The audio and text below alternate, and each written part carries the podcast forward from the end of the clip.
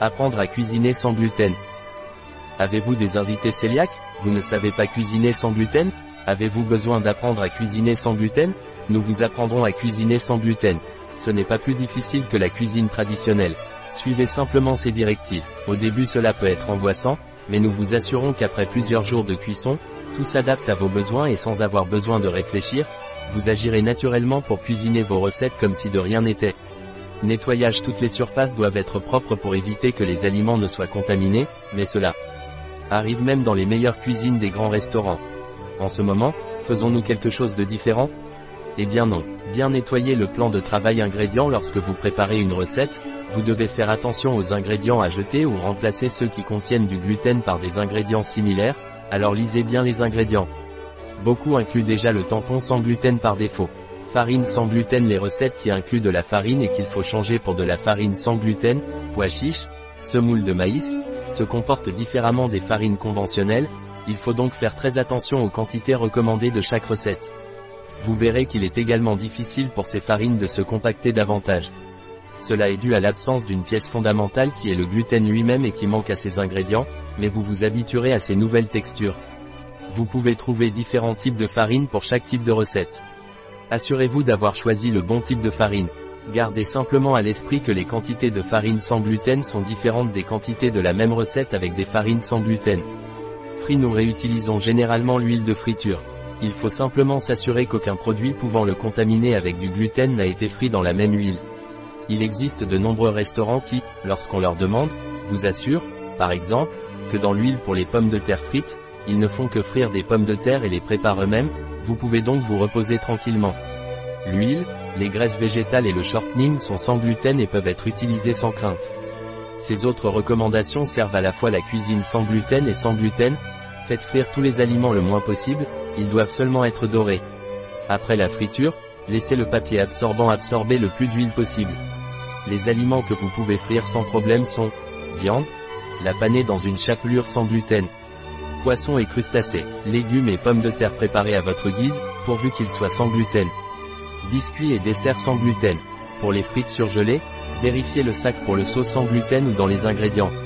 Soyez très prudent avec les viandes panées. Le pain habituellement utilisé est normal, il contient donc du gluten. Pâtisserie sans gluten Le gluten est également responsable du fait que les gâteaux restent fermes et moelleux, mais si vous suivez ces conseils, vous obtiendrez un résultat très similaire. Il existe différents types de farine et il en existe des spécifiques pour les pâtisseries. Utilisez uniquement le type de farine et les quantités qui apparaissent dans la recette sans gluten. Lorsque vous travaillez avec des pâtes sans gluten, il faut plus de liquide qu'avec des pâtes conventionnelles. Suivez les quantités précises des recettes. Gardez à l'esprit que les ingrédients doivent être à température ambiante, sauf la pâte brisée, et vous devez tamiser tous les ingrédients, farine, levure chimique, etc. La pâte sans gluten collera davantage à vos doigts et à vos ustensiles de cuisine. Nous vous recommandons de recouvrir les moules de papier sulfurisé et de saupoudrer de farine sur vos mains avant de travailler la pâte. Dans le cas d'une pâte brisée, il est très pratique de la rouler entre deux couches de papier cuisson. Les fours à convection sont très utiles pour faire des biscuits, même sur plusieurs niveaux, mais ils ne sont pas les meilleurs pour cuire du pain sans gluten. En fait, la pâte à levure sèche plus rapidement dans les fours à convection. Préchauffez le four pour qu'il atteigne la température désirée. Essayez de ne pas ouvrir le four pendant les 15 à 20 premières minutes de cuisson. Boulanger si vous ne l'avez pas, c'est l'un des meilleurs investissements que vous puissiez faire.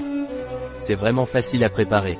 Vous mettez tous les ingrédients et vous trouvez directement le pain sur le point de manger, avec cette odeur, avec cet arôme.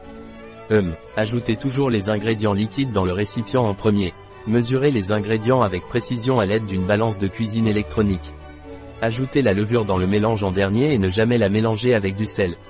Une fois le pain prêt, retirez-le immédiatement du moule et laissez-le refroidir sur une grille. Utilisez des ingrédients à température ambiante si vous faites cuire le pain directement. Si vous utilisez une minuterie pour cuire le pain pendant la nuit, les ingrédients doivent être froids pour éviter que la levure ne fermente trop tôt. Il, il existe des machines à pain dont la partie qui fait le mélange reste à l'intérieur du pain lorsque vous le sortez. Ne le manquez pas. Nous le disons par expérience Esperluette Croisillon 129318, Esperluette ZWJ, Esperluette Croisillon 9794, Esperluette Croisillon 65039, Esperluette Croisillon 129335, Esperluette ZWJ, Esperluette Croisillon 9794, Esperluette Croisillon 65039. Vous pouvez conserver le pain qu'il vous reste dans un sac. Il peut tout aussi bien durer deux ou trois jours. Le pain, les pizzas et les gâteaux sans gluten se conservent plusieurs jours si vous les conservez au réfrigérateur. Congelez le tout dans des sacs en plastique une fois refroidi. Il est préférable de geler le plan en tranches, afin que vous puissiez obtenir autant de tranches que vous en avez besoin plus tard.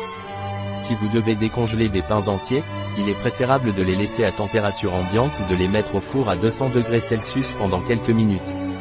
De cette façon, vous avez toujours du pain frais sans gluten à la maison. Les biscuits en pâte brisée se conserveront plus longtemps dans une boîte en métal.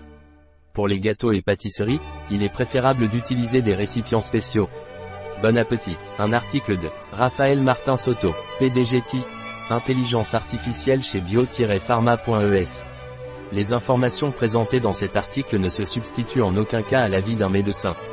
Toute mention dans cet article d'un produit ne représente pas l'approbation des ODE, Objectifs de développement durable, pour ce produit.